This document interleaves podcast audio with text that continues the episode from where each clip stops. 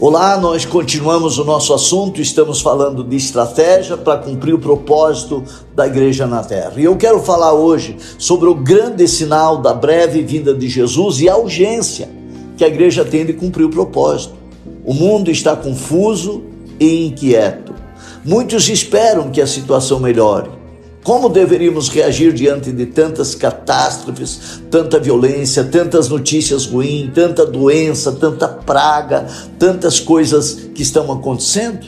O Senhor Jesus Cristo nos deixou o maior sinal possível de sua vinda para arrebatar a igreja no final dos tempos. Os discípulos perguntaram: Qual será o sinal da tua vinda e do fim dos tempos?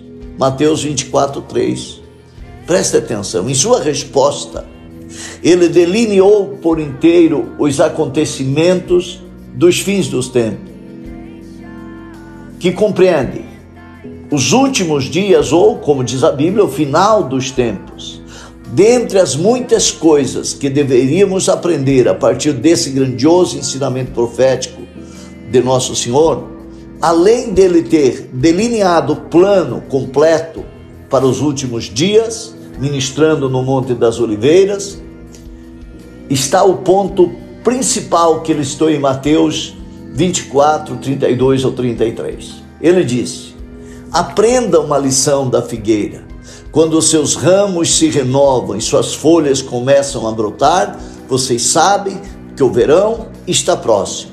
Assim também, quando virem todas estas coisas, saibam que ele está próximo as portas. O fundamental que ele quer que aprendamos com essa profecia é a parábola da figueira. Quando ela começar a mostrar crescimento, estamos chegando perto da época da colheita.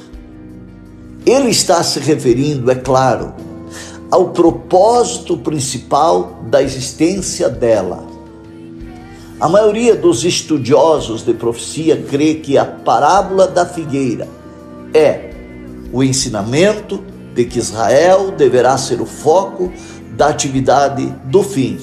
Israel é o relógio do mundo.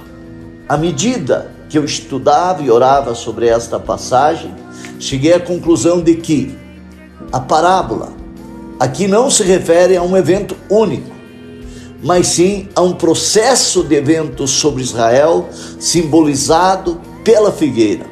Processo esse que começou próximo ao final do século XIX e continuará não apenas até o momento presente, mas também continuará na tribulação e culminará com a, a aparição gloriosa de Cristo e o estabelecimento do seu reino.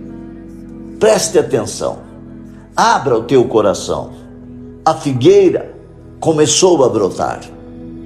Ela já começou a brotar, depois de dois mil anos. Historicamente, isso começou com a migração gradativa dos judeus de todo o mundo pela criação do Estado de Israel. E eles se movimentaram voltando à terra de Israel para possuí-la como sua terra natal, nacional, depois de dois mil anos sem pátria. A humanidade sente que está vivendo em um mundo decadente. O medo a persegue, a profunda insegurança se alastra entre muitas pessoas. No entanto, a boa notícia para esta época é que a palavra de Jesus está se cumprindo. A figueira brotou e Jesus está para voltar. Por isso é importante levar a sério a seguinte palavra: crê no Senhor Jesus, será salvo tu e tua casa. É importante levar a sério a ordem de Jesus: ide por todo o mundo e pregai o evangelho a toda criatura. A igreja precisa se levantar e cumprir o seu papel na terra. Nós somos suas testemunhas. Jesus começou a fazer uma obra um dia e nós a terminaremos. Agora, nós estamos, devemos estar prontos para o restante da história da igreja na terra.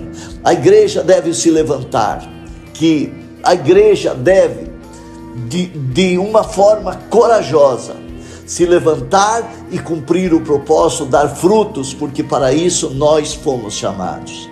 Meu irmão, minha irmã, Jesus deu o maior sinal de que ele, quando ele voltaria nos últimos dias e no final dos tempos, quando a figueira brotar, quando seus brotos estiverem tenros, saibam que aí está próximo o verão. E quando esses sinais acontecerem, saibam que Jesus está para voltar. Sim, a figueira é Israel. Ela brotou depois de dois mil anos sem nenhum broto, dois mil anos sem pátria. As Nações Unidas, em 14 de junho, aprovaram a criação do Estado de Israel. A figueira brotou. Judeus do mundo todo migraram e migram para Israel. A figueira está brotando. Os seus brotos já apareceram como sinal para nós de que não passará esta geração sem que tudo aconteça. O que você fará? É tempo de se levantar.